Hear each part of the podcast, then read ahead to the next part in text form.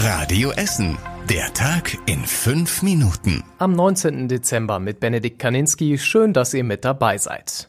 Die Fußballwelt feiert den neuen Weltmeister Argentinien. Das WM-Finale wurde gestern auch in Essen live übertragen. In der Elf-Freunde-Bar war die Fußballstimmung gut. Alle Tische in der Bar waren belegt. Trotz kritischer Stimmen zu der Fußballweltmeisterschaft in Katar kam das spannende Spiel in Rüttenscheid gut an. Alexander Mausfeld, Geschäftsführer der Elf Freunde Bar in Rüttenscheid, zieht ein Fazit. Anders als sonst auf jeden Fall. Also es war gut, die deutschen Spiele waren voll. Schade, dass Deutschland halt in der Vorrunde ausgeschieden ist. Aber jetzt zum Finale ist die Stimmung nochmal top. Ähm, also war alles in allem eine sehr schöne WM. Die Fans hatten vor dem Finale keinen klaren Favoriten. Insgesamt wurde aber mehr für die Argentinier gejubelt. Am Wochenende gab es in Altendorf eine gewalttätige Auseinandersetzung mit über 50 Beteiligten. Die Polizei war zunächst gegen 2 Uhr in der Nacht wegen Ruhestörung zu einer Feier an der Siemensstraße gerufen worden. Gegen halb vier beschwerten sich Nachbarn dann erneut über Lärm und laute Musik. Beim Versuch, die Feier aufzulösen, kam es zu Angriffen aus der Gruppe von etwa 50 Menschen auf die Polizisten. Die Polizei konnte die Situation schließlich mit einem großen Kräfteaufgebot beruhigen und setzte dabei Schlagstöcke und Tränengas ein.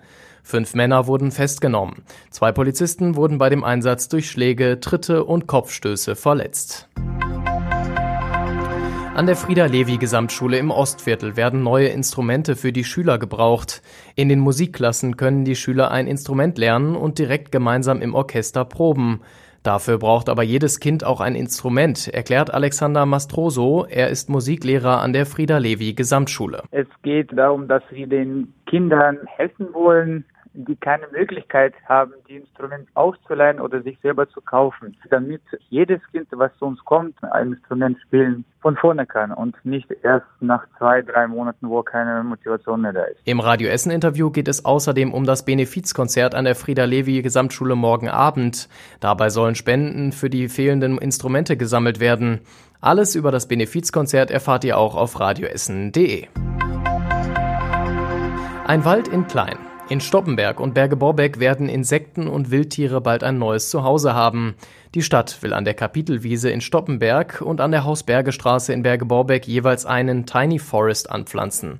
Das sind kleine Vogelschutzgehölze, die ohne Eingriffe von außen wachsen sollen. Im Frühjahr sollen die Tiny Forests angelegt werden und dann erst einmal ein Jahr lang wachsen. Deshalb werden die Gehölze auch ein Jahr lang eingezäunt. Danach können Kinder und Jugendliche dort mehr über die entstandene Natur lernen. Einen Monat nach dem Angriff auf die alte Synagoge in der Innenstadt gehen die Ermittlungen weiter. Mittlerweile hat die Generalbundesanwaltschaft die Ermittlungen übernommen. Ermittelt wird gerade nach Paragraph 99 einer geheimdienstlichen Agententätigkeit. Das bedeutet, dass der Täter für ein anderes Land in Deutschland Spionage betreibe. Weitere Informationen sind derzeit unter Verschluss, heißt es von einer Sprecherin der Generalbundesanwaltschaft gegenüber Radio Essen. Damals hatte ein Unbekannter drei Schüsse auf die alte Essener Synagoge abgefeuert. Wenig später konnte ein Tatverdächtiger festgenommen werden. Es werden allerdings noch weitere Zeugen des Vorfalls gesucht. Und das war überregional wichtig. Die Bundeswehr wird erst einmal keine weiteren Schützenpanzer vom Typ Puma nachkaufen. Das hat Bundesverteidigungsministerin Lambrecht nach einem Krisengespräch heute angekündigt. Der Panzer, mit dem es viele Probleme gibt, müsse sich vor weiteren Bestellungen als stabil erweisen, erklärte Lambrecht. Und zum Schluss der Blick aufs Wetter. Heute Abend regnet es kaum noch, es bleibt allerdings bewölkt. Die Temperaturen liegen zwischen Rellinghausen und Altenessen um die 9 Grad. Dazu wird es windig. Die Temperaturen gehen heute Nacht dann noch leicht runter. Am Dienstag zieht der nächste Regen zu uns und die Sonne ist kaum noch zu sehen. Die Temperatur steigt morgen dann auf 11 Grad.